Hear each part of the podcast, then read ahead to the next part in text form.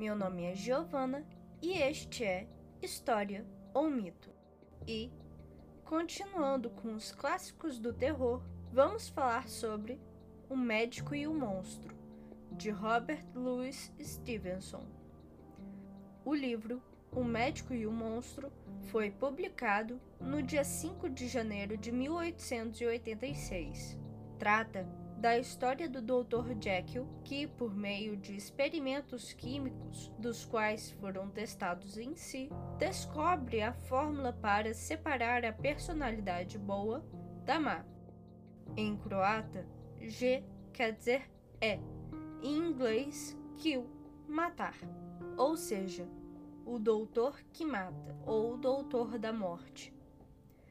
E Mr. Hyde em inglês, significa o Senhor Escondido ou Senhor que se esconde. O best-seller do escocês Robert Louis Stevenson já foi base para diversos elementos da cultura pop, como o Duas Caras, vilão do Batman, o Professor, de O Professor Aloprado de Jerry Lewis e posteriormente de Ed Murphy, e o Norman Bates em Psicose além de muitos outros. O livro mostra de maneira ficcional um caso de dupla personalidade.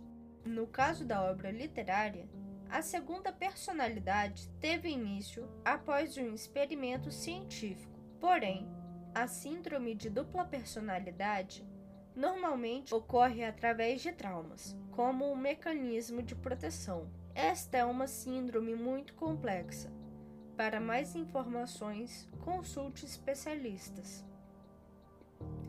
O enredo traz à tona a vida do Dr. Jekyll, um médico cientista experimental.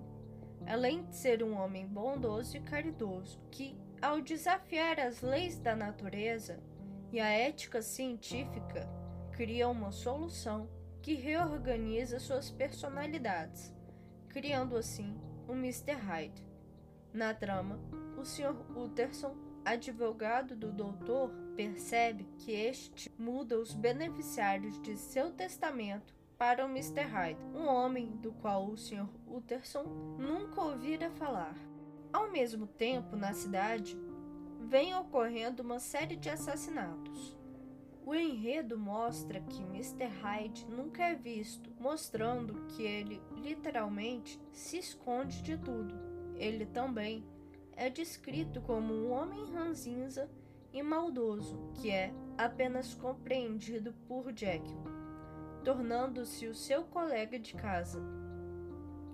No fim das contas, Hyde é acusado de cometer os crimes, os quais são semelhantes aos de Jekyll o Estrepador, o que é descoberto que Hyde e Jekyll são na verdade a mesma pessoa.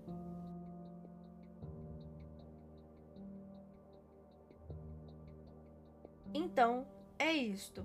Muito obrigada por me escutarem. Até semana que vem.